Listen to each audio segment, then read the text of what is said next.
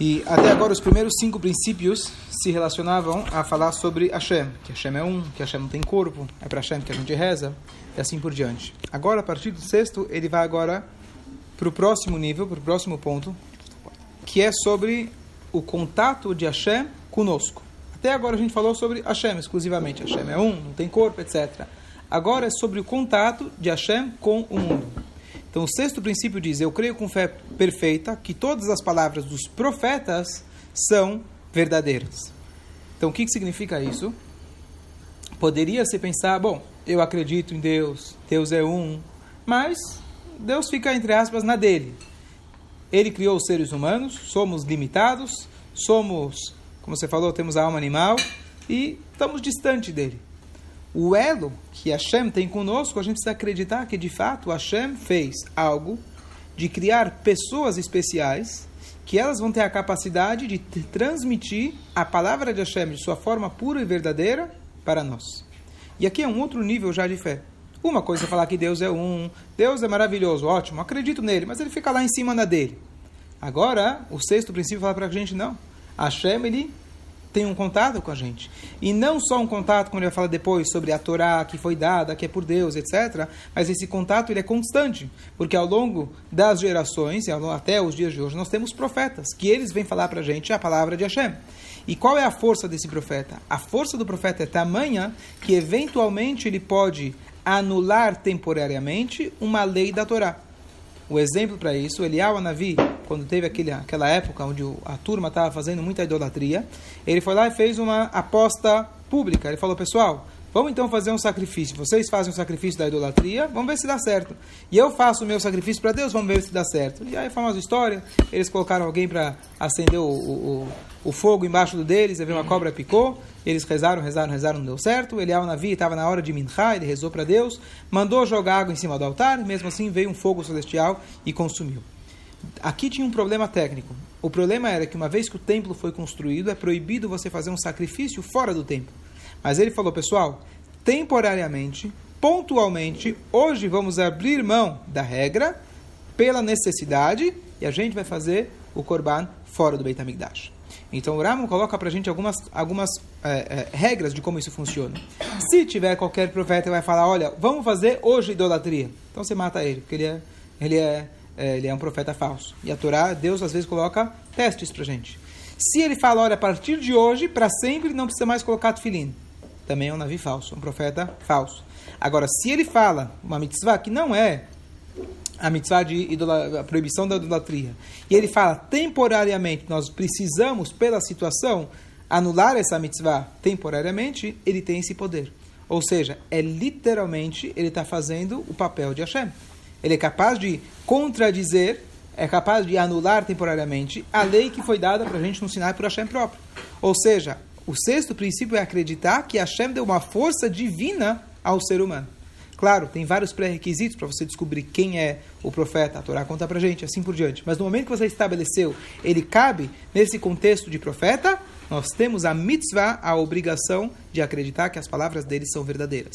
Até você confirmar que ele é profeta, tudo bem. Mas no momento que você já tem os pré-requisitos, já confirmou que ele é profeta, você tem a obrigação de acreditar nele. Você negar o profeta é igual você negar Hashem. A pergunta é se hoje temos profetas. Com certeza hoje temos profetas. A pergunta é se, no, se temos tantos profetas quanto antigamente. A resposta é que não. Tanto é que nós temos três partes na Torá. A Torá, que é os cinco livros, Nevi'im, os profetas, e Ktubim, que são as escrituras. É, o que acontece é que quando a gente lê, faz a leitura dos Nevi'im, dos profetas, Samuel, Yoshua, etc., não, a denominação época dos profetas não se refere apenas a esses famosos, e sim que nesse, nesse período da história, nevoar era uma coisa popular. Então, que nem hoje você tem uma yeshiva para você virar rabino, antigamente você tinha yeshiva para você virar profeta. É. Então você pergunta para o cara, o que, que você vai ser quando crescer? Ah, eu vou ser engenheiro, eu vou ser médico, e você, profeta. Tá certo? Então você ia lá na yeshiva, faculdade, era um intensivão, e você tinha, na verdade, como se fosse um treinamento para profecia. O que, que é esse treinamento? É um treinamento de intenso estudo, purificação mental, espiritual, corporal, e a pessoa na época tinha que se afastar assim do material, e era possível, conseguindo vários os, os, o programa intensivo de profecia, a pessoa eventualmente acabava merecendo essa profecia. E cabe uma coisa muito importante de lembrar, de que você vai falar, esse cara é sábio. Ele é sábio, mas tem gente que sabe mais, tem gente que sabe menos. Dizer que ele é sábio não significa que todos os sábios são iguais. Então, quando você fala quando alguém é profeta, você tem não, vários níveis, você tem, você tem vários e vários ele níveis de profecia. É. Por exemplo, Moshe Rabbeinu tinha contato direto, linha direta. Os outros, eles, eles é, falavam com Hashem, mas era sempre de uma forma como se fosse indireta.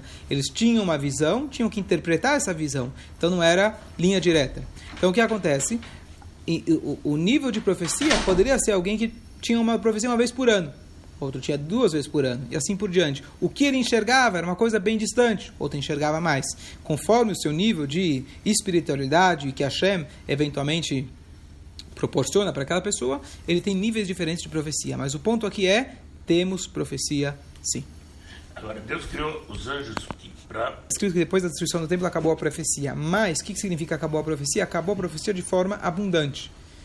Uma coisa interessante que você falou dos anjos, você tem algumas passagens no Tanar que o, quando um anjo aparecia para uma pessoa, o profeta ou quem fosse, ele falava: Me prova que você é um anjo. Como assim, prova que é um anjo? Te falando, comunicando a palavra de Hashem. Como você vai duvidar se eu sou um anjo?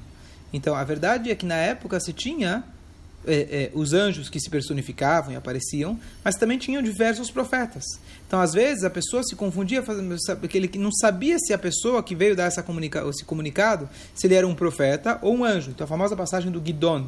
Guidon ele fez três testes com Deus, lá que ele colocou uma lã, dois ou três, colocou uma lã Três, colocou uma lã é, lá fora e falou: Deus, eu quero que, para ver se realmente o recado é verdadeiro, eu quero que chova em volta da lã e não na lã. E depois, o dia, não lembro qual é a ordem, mas dia seguinte o contrário, que chova na lã e não o outro. E depois, quando ele serviu uma sopa, alguma coisa lá para o anjo, o anjo consumiu aquela sopa e subiu um, um fogo. Nesse momento, ele falou: então, então foi realmente um anjo que eu vi. Quer dizer, eu acredito que se fosse nós, a gente iria ver essa pessoa tão especial, você iria ver. Isso não é um ser humano. Mas eles tinham um nível de, de, de, de, pessoas tão elevadas até o ponto de se confundir o que era um anjo, o que era e o que era um profeta. Mas isso foi em determinada época. E a gente acredita que é, Hashem ele proporciona para cada geração a, o remédio que ela precisa. Naquela época, precisava de uma profecia e a mudança. Porque, paralelamente, você tinha o grande desafio de, por exemplo, idolatria. Então, para contrabalancear, você precisava talvez um número maior de profetas, um acesso maior à espiritualidade, hum, mais assim abrangente para todos. Hoje, talvez a dificuldade em relação à idolatria especificamente é menor. Então, paralelamente, talvez, talvez seja por isso que a gente tenha menos, menos profetas e assim por diante. Então, o conceito é esse. Então, o que acontece? Na questão dos princípios da fé, isso é essencial. Por quê? Nós temos várias leis do judaísmo que foram transmitidas para a gente através dos profetas. Tirando, além de Moshe Rabbeinu, que, claro, ele transmitiu para a gente a Torá. Mas, por exemplo, nós temos uma passagem que está nos livros dos profetas, que são que descrevem para a gente uma das leis do Shabat, que eu comentei outro dia, Vedaber Davar, foi você que perguntou, que no Shabat a gente não pode se programar, por exemplo, para aquilo que você vai fazer depois do Shabat. Então, um exemplo. Essas palavras estão descritas aonde? Nos profetas.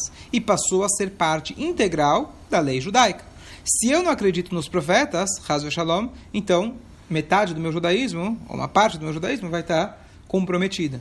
Então isso é essencial para nós temos a Torá, cumprir a Torá de forma integral, não só cumprir o que está nos cinco livros da Torá, mas cumprir tudo aquilo que foi passado para a gente de geração em geração, inclusive aquelas transmissões que nós tivemos de profetas que trouxeram para a gente detalhes das mitzvot, regras das mitzvot. Isso eu estou falando além dos sábios, que os sábios seguem uma outra categoria, que não é profecia, é conhecimento, claro tinha que ser uma pessoa sagrada, mas aqui estamos falando de profecia. Então, profecia faz parte integral da nossa, é, da nossa Torá.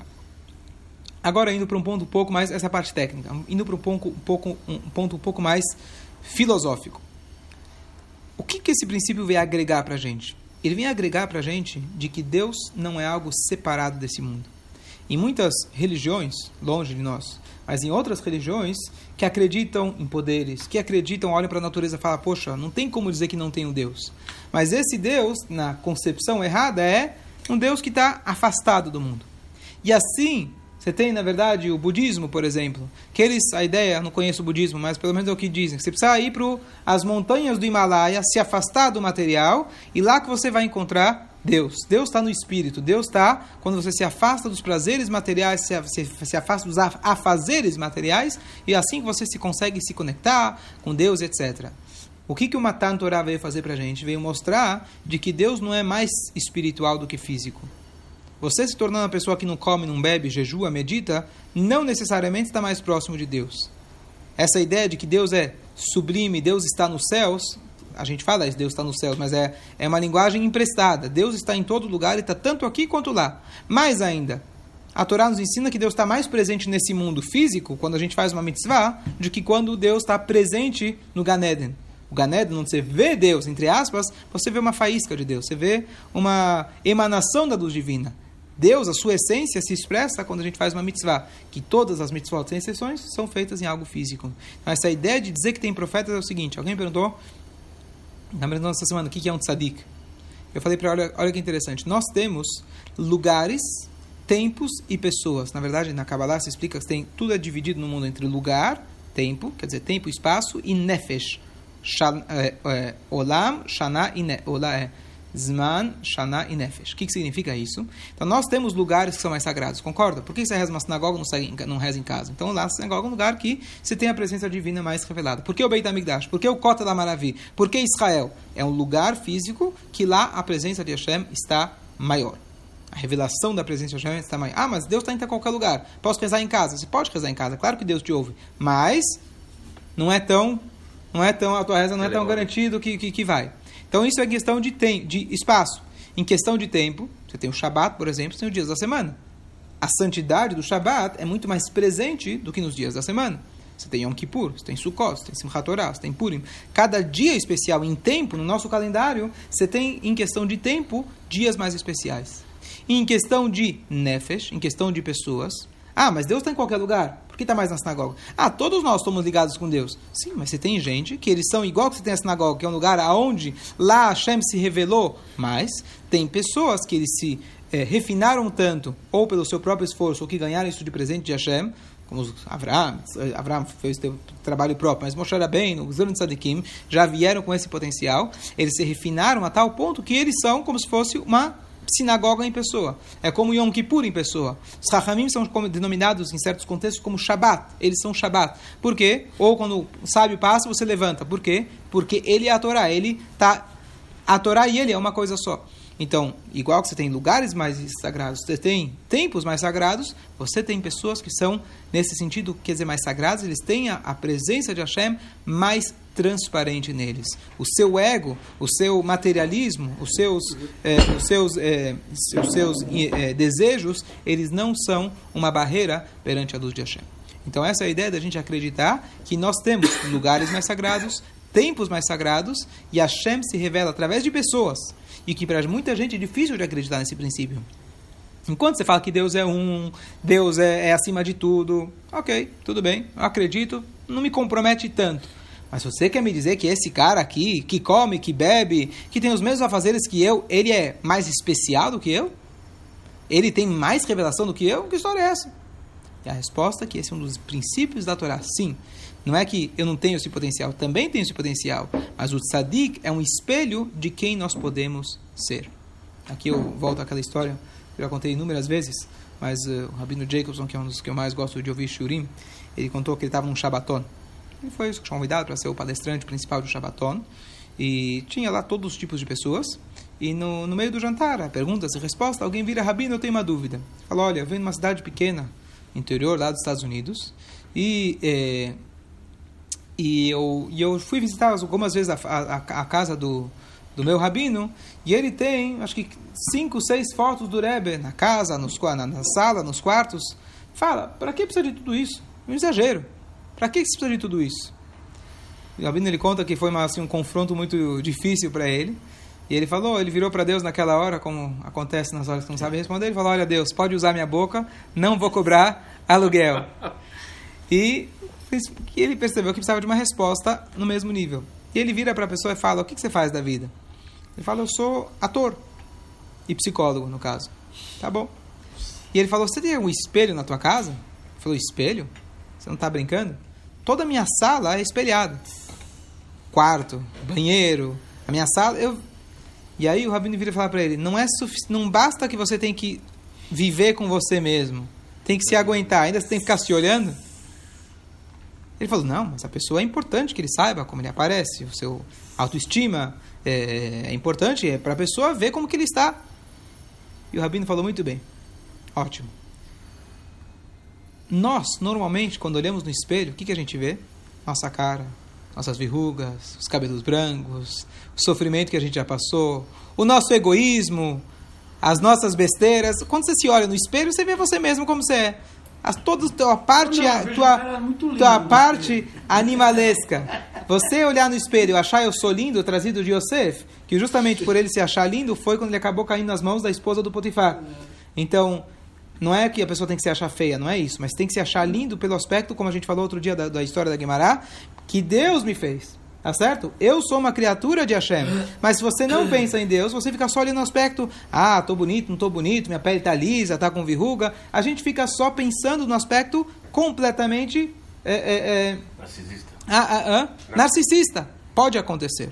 Claro, a beleza faz parte, principalmente a mulher. O Rebbe uma vez foi visitar uma escola de meninas e ele viu que não tinha espelho no banheiro. Ele mandou colocar espelho no banheiro. Quer dizer, os espelhos das mulheres que usaram no Egito, que se tornaram o Kior, o lavatório das mãos, Deus falou para Moshe, Moshe bem não queria pegar, mas, Moshe, mas Deus falou para Moshe, saiba que os espelhos que as mulheres usaram, na verdade, os homens chegavam, eram escravos, chegavam cansados em casa, sem vontade de nada, e as mulheres com os espelhos se embelezavam e atraíam a vontade de seus maridos, e foi assim que nós tivemos o povo judeu, a continuidade do povo judeu. Então Deus falou para Moshe, é isso que eu mais aprecio mais do que tudo. Então o espelho pode ser usado e deve ser usado de maneira adequada. Porém, quando você quer apenas a minha beleza pela beleza em si, sem um intuito espiritual maior, então não tem sentido.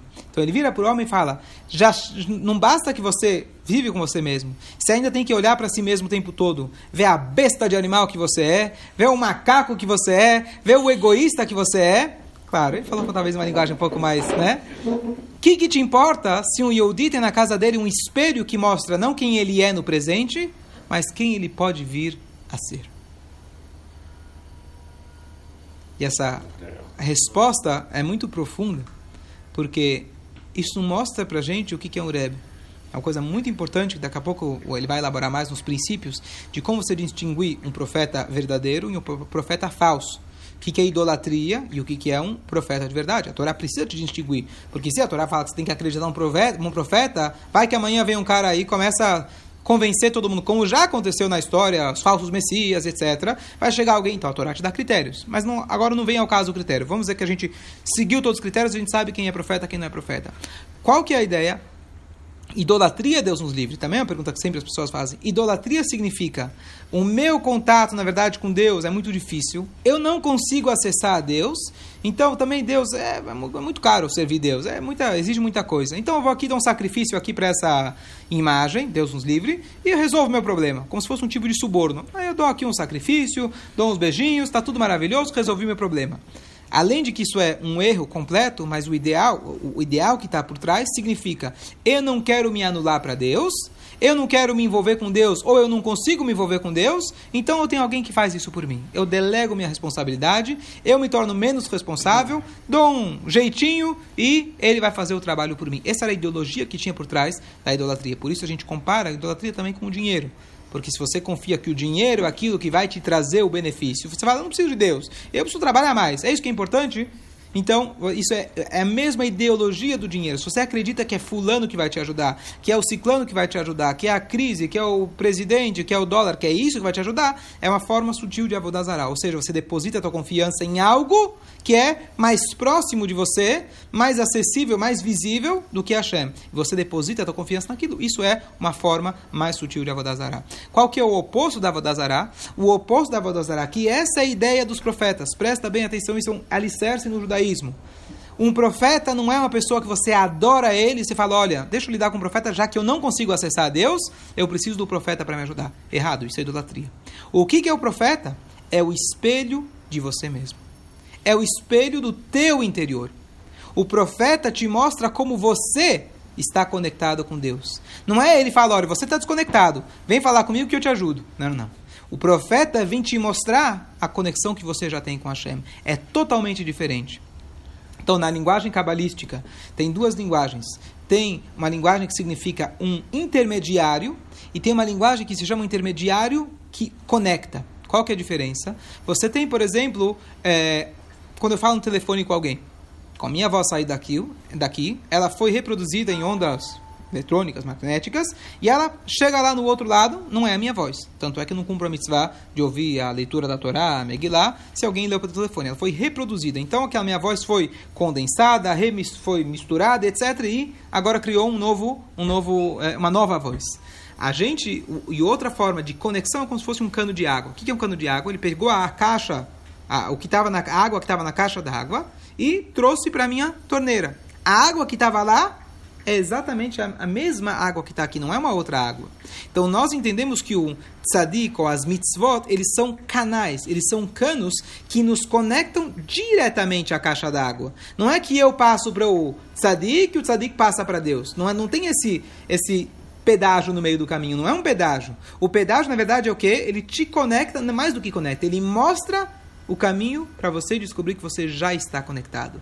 Tanto é que para um profeta, não adianta você chegar, faz um milagre aí para mim. Sempre o profeta vai exigir de você, faz mais uma mitzvah, faz mais, estuda mais Torá. Esse, esse é o papel do profeta. E Hashem às vezes coloca você numa situação difícil para você recorrer ao profeta, para que o profeta te passe a mensagem de Deus. Você está precisando se conectar mais. Não é eu vou te conectar, eu vou salvar a tua vida. Não tem eu. Não vai delegar para mim. Você vai se salvar. Só que estou aqui para dar um exemplo para você. Por isso que o tzadik é comparado a um espelho da própria pessoa. E assim a gente entende também a sinagoga. Ou o Kota da Maravilha. Quando você vai no Kota da Maravilha, vai fazer o quê? Alguns vão treinar antes de casar, se acostumar a falar com a parede. Tá certo? Mas outros entendem que não é falar com a parede, é falar com Deus. Ah, mas precisa da parede? A parede, quando você vê a parede, vamos sem grandes explicações espirituais. Você lembra que aqui rezaram milhares e milhares de judeus ao longo da história. Você vai se empolgar. Se empolgar, não é a parede. A parede te lembrou de Hashem. E você se conectou diretamente com Hashem. Então, essa mensagem aqui, de quando a gente fala que a gente acredita nos profetas, eles são verdadeiros, a ideia do profeta é uma conexão divina aqui na terra para nos dar o exemplo, para nos conectar com Hashem. Mas, de novo, conectar não é o intermediário. Intermediário, como se entende por aí, é idolatria. Intermediário, como eu falei, que fosse como se fosse, não sei se é o melhor exemplo, mas como se fosse esse cano, que ele não se envolve, ele não compromete em nada a informação, ele só te ajuda que é você mesmo se conecte. A água é a mesma água. Torá que está em cima e a Torá que está aqui embaixo. Deus não comprometeu a, a, verdade, a, a, a a veracidade da Torá, a autenticidade da Torá é a mesma que está lá. E o profeta nos ajuda que a gente entenda a Torá, ele te mostra que você já está conectado com Hashem. E para isso, na verdade, essa ideia é demonada. A gente acreditar que nós verdadeiramente temos um elo direto com Hashem. Se você acredita que tem profetas no sentido que ele conecta com Deus, então, de novo, a gente vê, caiu nos mesmos princípios anteriores que Deus está lá em cima, nós estamos aqui embaixo. A ideia de dizer que tem um profeta é que Deus tem um verdadeiro elo com o ser humano que nasceu de uma mulher, Yelud Ishá, como era trazido em relação ao Moshe Rabbeinu, nascido de uma mulher, tá certo? Pai, mãe, come, bebe, dorme, mas mesmo assim, Hashem tem um elo com essa pessoa física e ele nos mostra. O que, que significa quando a gente pede para o tzadik, por favor, interceda por nós? Então vamos entender o que quer dizer a palavra interceda. Interceda não significa eu chego do tzadik, ó, tá aqui uma tzedakah, tá aqui um cheque, resolve lá com Deus o meu problema. Outra, outra, Só um outra segundo. coisa para encaixar nisso, Sim. que está junto com essa minha pergunta. Então, novamente, a linguagem que se usa interceder por nós, a Allahá, a lei judaica traz para a gente, está no Mishnah Brurá claramente, na Allahá, diz de que quando você vai num tzadik, você pede para que o mérito desse tzadik possa fazer, etc., te ligar com Hashem, que ele possa fazer os milagres. Não é pro tzadik que você está rezando. A verdade é a seguinte, se você reza, o que você não pode errar é que você está tá rezando para o indivíduo. Você está rezando para Hashem, que está revelado naquele indivíduo. Você falar, eu vou rezar pro tzadik, que significa, se for significar na tua cabeça, estou rezando pro tzadik. É igual você vai falar, eu vou rezar pro kotel, vou rezar para a parede, ou vim na sinagoga, vou rezar para a Torá. Quando você fala Torá, você logo imagina, não é a Torá, não é o livro, não é o rolo. É aqui do chá de Hashem que está na Torá.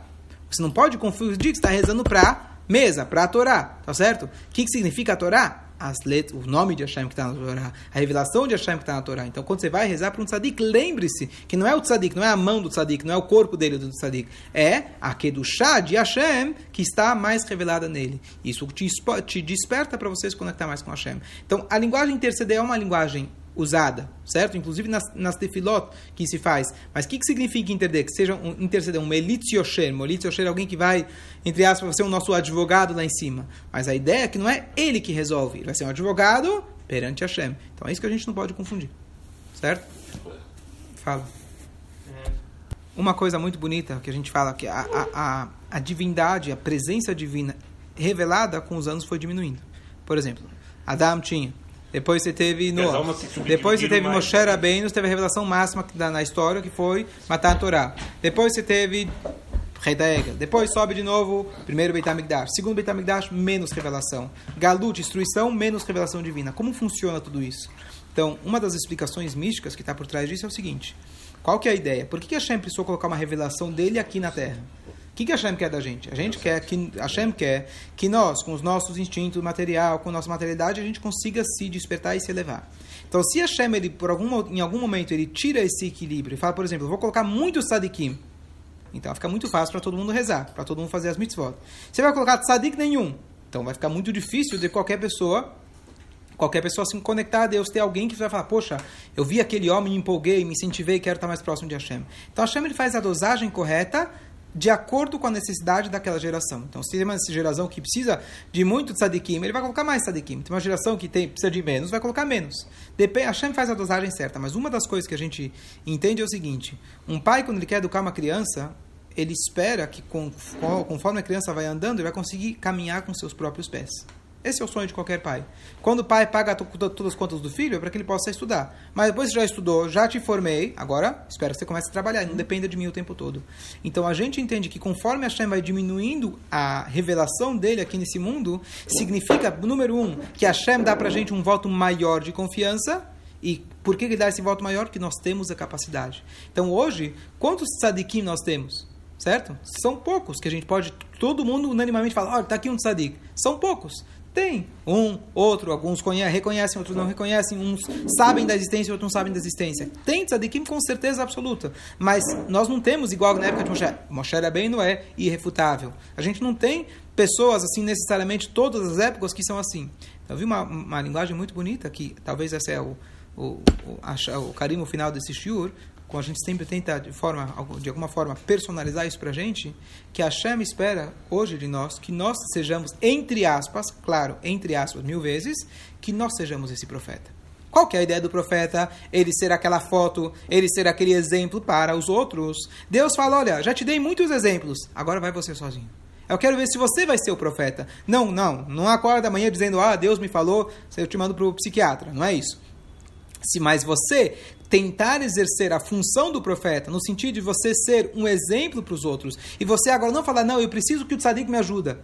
Precisa, todos nós precisamos e temos tzadikim, túmulos de tzadikim que a gente pode visitar e se empolgar e etc. Mas você saber que a responsabilidade agora não é mais do tzadik, se é que ele tinha uma responsabilidade. A responsabilidade agora é individual. Não adianta você delegar, ah, eu vou rezar um tzadik vai resolver. Não, Talvez eu não tenha tanto sadikim então, assim. Almejar você chegar. não é almejar chegar, não é almejar chegar. Saiba, saiba quem você é. é. Saiba, saiba quem você é. Não é esse o ponto que não, eu estou falando. Saiba quem, saiba você quem é. você é e etc. Mas, Mas você busque. tem isso como você tem na sua essência como Deus.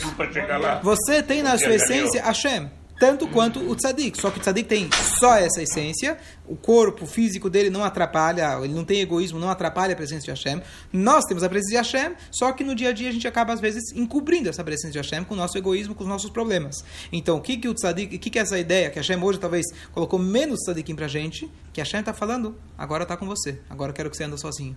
Não sozinho. Claro que eu vou estar sempre ao teu lado para te ajudar. Mas, agora eu quero ver como você se vira com menos tzadikim. Porque você tem que assumir esse papel. Essa é a ideia. Escolha. Escolha. Muito bom.